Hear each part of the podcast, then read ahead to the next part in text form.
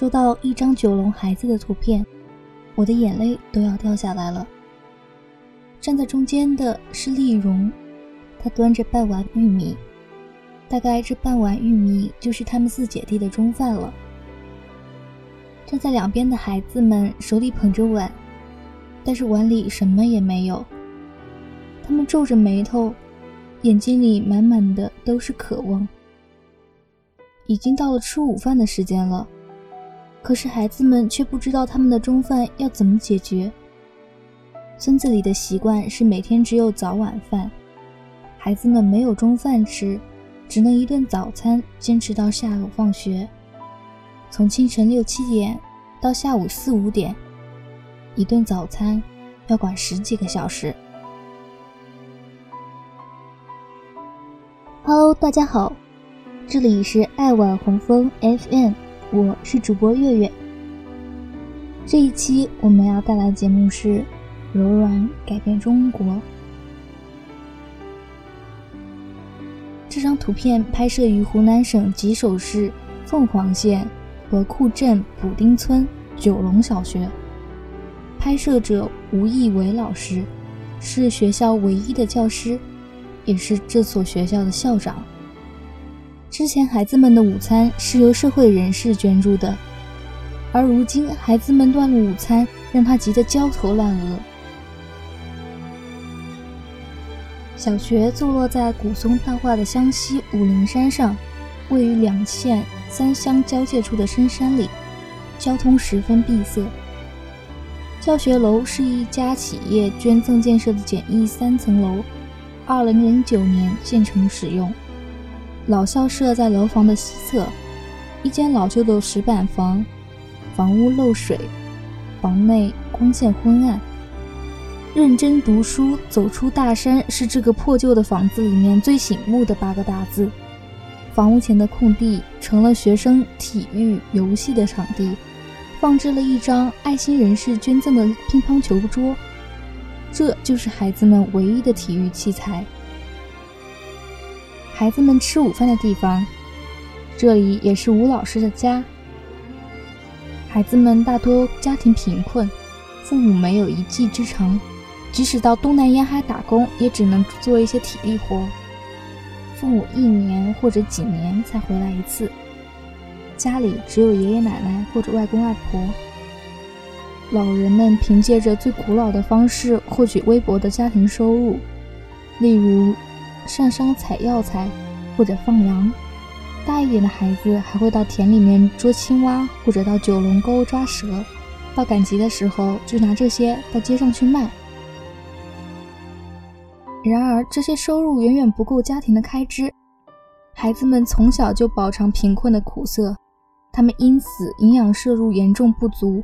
大部分发育迟缓，有些高年级的孩子已经十多岁了，但是因为个头矮小和身体消瘦，看起来只有六七岁。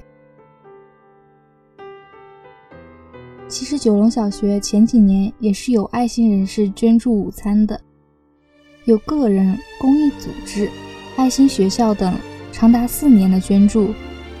最近的免费午餐是北京中关村幺零幺中学。人文实验班捐助的，然而他们筹集到的爱心款用完了，没钱就没法支持我们了。吴老师接到公益组织负责人电话通知，免费午餐要暂停一段时间。吴老师说，以前有这项午餐费用的时候，厨师就是他自己，他会在赶集的时候买很多食材，而小菜就吃吴老师家自己种的。每天中午，他都会给孩子们做饭菜，三四个菜，尽量营养搭配。做的最多的菜是青椒炒肉，把肉切细，做一大碗。孩子们也喜欢吃吴老师做的饭，每一次孩子们都可以吃得很满足。看到孩子们吃饱饭后灿烂的笑容，吴老师也觉得很开心。现在没了午餐。我不知道这些孩子每天会以怎样的精神状态坚持一整天的学习。我不知道这些瘦弱的孩子在连午饭都不能吃的条件下怎样顺利的长大。我不知道他们将来将会以怎样的面孔、怎样的心态面对这个已经得不到基本生活保障的社会，已经开学几天了，孩子们的吃饭问题还是没有解决。之前没有免费午餐的时候，都是吴老师自己掏钱给孩子们做饭。但吴老师的家是村子里最破的。吴老师兢兢业业做了三十三年临时教师，收入微薄，实在无力长期承担孩子们的午餐了。要是每天中午能吃上一顿热乎饭，那该多好啊！我们呼吁爱心人士或者企业能够给断了免费午餐的九龙小学一些帮助。孩子们没有奢侈的愿望，只想吃一顿饱的午饭。其实九龙小学很小，只有十一个孩子，每人一天五块钱，一学期总共也就一百天。只要热心公益的爱心人士或者企业能够伸出援助之手，九龙小学的十一个孩子就能够吃上热乎健康的免费午餐，他们也能够像很多同龄人一样。在爱心汇成的涓涓细流的滋润下茁壮成长。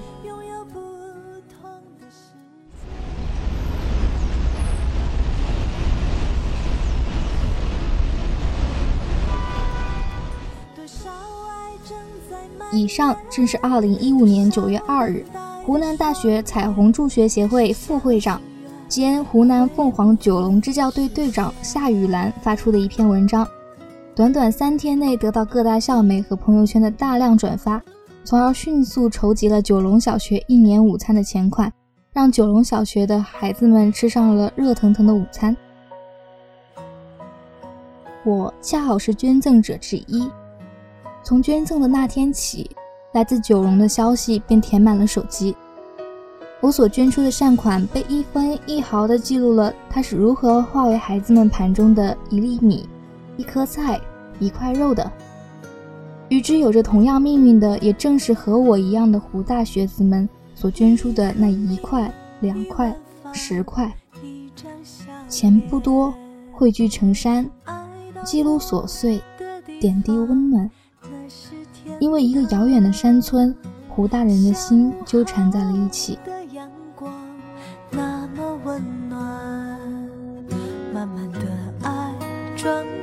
手中的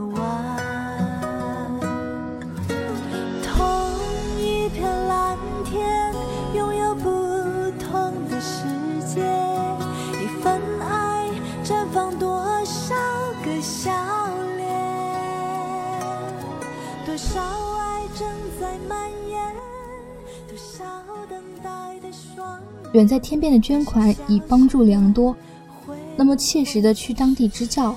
和孩子们朝夕相处，让一个自己尚未稚气未脱的大学生扮演教化孩子的角色，又是怎样一番场景？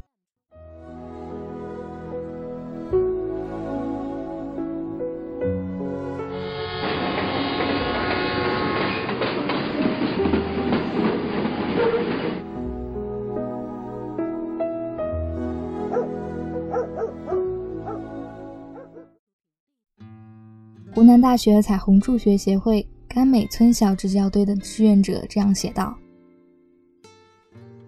劈柴、挑水、生火、教课、洗澡、开会、备课、睡觉，不时还有些小意外。平淡生活中的每一天，安心又满足。倾注过感情的生活，文字会不可避免的深沉。”在来支教之前，我已经做好了吃苦的心理准备，所以在生活上遇到了困难时，我也能很心平气和接受和应付。只不过我只做好了迎接吃苦的准备，却没有做好准备迎接平淡生活中琐碎的快乐，以及内心的安然满足。所以当这些来临时，我忍俊不禁，我乐在其中。祝。先从我们的住宿说起吧。女生是分两间房睡，一间两人，一间四人。而我们男生因为没有房间可以睡，所以把桌子拼成床，集体睡在会议室里。没床问题不大，其实最大的问题还是蚊虫和温差。在大山里，不但蚊子多，而且其他各种虫子、飞蛾更是肆虐。很多时候，我们将要睡觉时，发现我的被子里有几只被压死的飞蛾，或者在飞灯后，飞蛾扑到你的脸上，把你惊醒。甚至有一天晚上，一只小青蛙爬到我们的床上，登时吓得副队立马惊呼，三金连忙操起书就是一顿猛拍。还有一次，副队发现了一只巨大的蚊子，抓获后为其自拍，并且开美颜。因为我们晚上把全身都用被子盖上，所以还不算被蚊子咬得太惨，就是太热了。当地的海拔高，昼夜温差就比较大，所以前半夜热得我自动踢被子，后半夜却总是把我冻醒。十，然后就是吃喝的问题。当天来的晚上，村长把我们带到村里的井边，告诉我们说，他们村的人就是直接喝这里的水的。这里的井水是山泉水。我们虽然不怀疑这里的水质。当时看到井底覆盖了青色水藻的泥沙和塑料瓶时，我们顿时都傻了眼。但是村长却立马弯下腰就开始喝井水给我们看。后来因为口渴，也因为司空见惯了别人这么喝，我们也就慢慢的接受了。但是后来下雨了，井水变得浑浊，我们便不敢再喝它了，只能一桶桶的从一个村民家接自来水做饭、洗澡。至于我们是怎么应付喝水的问题的，我自己好像也忘了，好像就是喝自来水，又好像没怎么喝水了。我们是自己在赶集时买了米和菜自己做的，虽然很少有肉，虽然有时候的菜并不好吃，但是我总觉得我们能这样把自己养活十五天而不饿死，真是一件非常了不起的事情。而且每次和大家一起吃饭，努力扒饭，让肚子填饱，满足生命最原始的愿望，这让我感觉到异常的安心和幸福。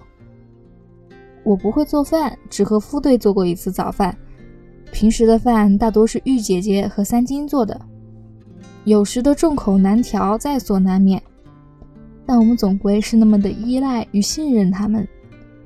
我只能靠劈柴烧火来弥补我的不会做饭。但一开始的劈柴真是辛苦。一开始我的劈柴技术不好，花了很大力气也劈不了多少。我记得最难过的就是要把一根根粗壮的树干砍断，然后才能劈。我早上起来也劈，晚上也劈，左手震得麻了，右手磨出了水泡，抖得无法握笔。后来劈柴的技术上升许多。看着一段段狰狞的樟木被我劈成一堆的小白柴，我还真有点舍不得烧掉它们呢。很享受在那里的生活，尽管可能生活条件差一点，但是那里民风淳朴，没有很大的精神压力。虽然小孩子有时有点调皮，但是也在很多时候能给你无法预料到的小感动。虽然我们弄坏过门，砸过锅。但这些小意外都是非常珍贵的记忆。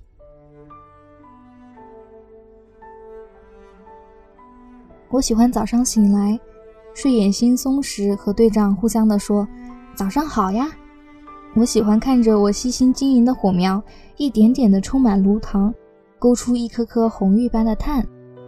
我喜欢提着两桶水走到厨房，看着一群小班的孩子如羊群一般的散开，然后聚拢。我喜欢听孩子们下象棋的吵闹声，在教室的桌子上迷迷糊糊的入睡。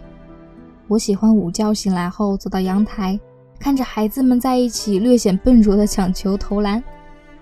我喜欢端一把椅子坐在上面，看着天空稚嫩如童话一般的蓝色，满心欢喜，然后便和队长谈论着天空的颜色以及我的心情。我喜欢洗完衣服后用手背擦去额头上的汗，一抬头正好从大山的缺口看到彩光四溅的瑰丽的夕阳。我喜欢天黑后一起围坐在操场开会，头顶幽蓝的夜空宛如巨大的树冠，满天安静的繁星便是一颗颗银色的榛子。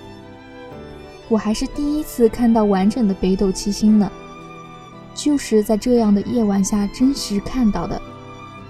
我喜欢我们大家一起挤在会议室的桌子上玩狼人，谈论着白天票死环境院的硬汉，坐看副队压制着队长的智商。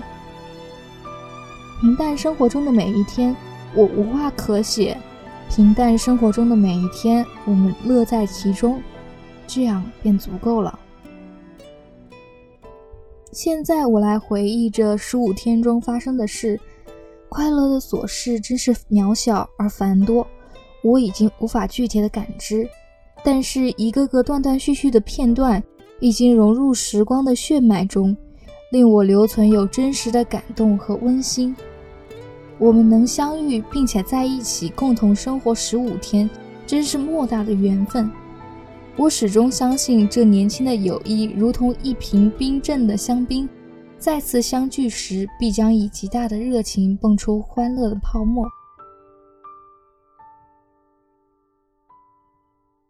以上片段来自于甘美村小的支教日记。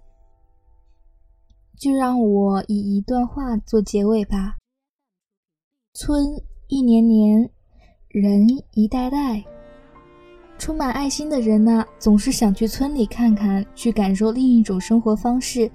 去体会在世界的另一端，我和你的相似与不同。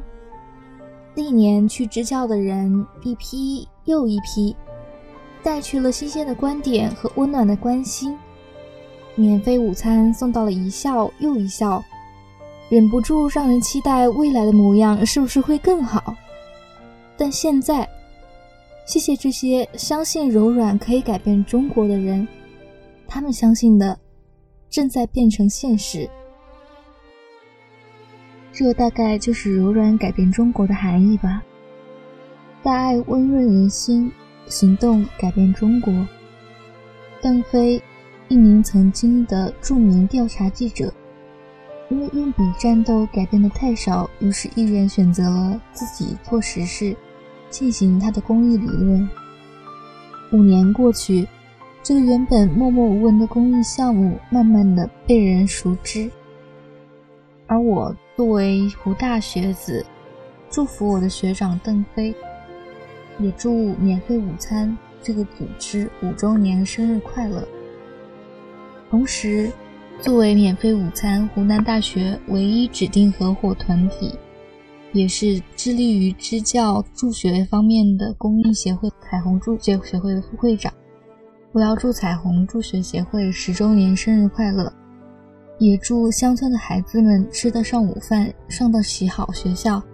祝棉舞和彩虹的工作人员、志愿者，在下一个五年、十年里走得了更远，帮得了更多。最后引用邓飞学长的一段话：我展现乡村儿童饥饿并着手行动，却无意中发现另外一种巨大的力量。柔软的力量，激活了无数人的爱和善良。我意外看见柔软的力量，中国人的爱和善良，激活流淌，涓涓细流，汇聚江河，滚滚向前。今天的节目就到这里了，感谢大家的收听，欢迎加入爱晚红枫官方粉丝 QQ 群，群号是。三三二五五零三零三，三三二五五零三零三，让我们下期再见。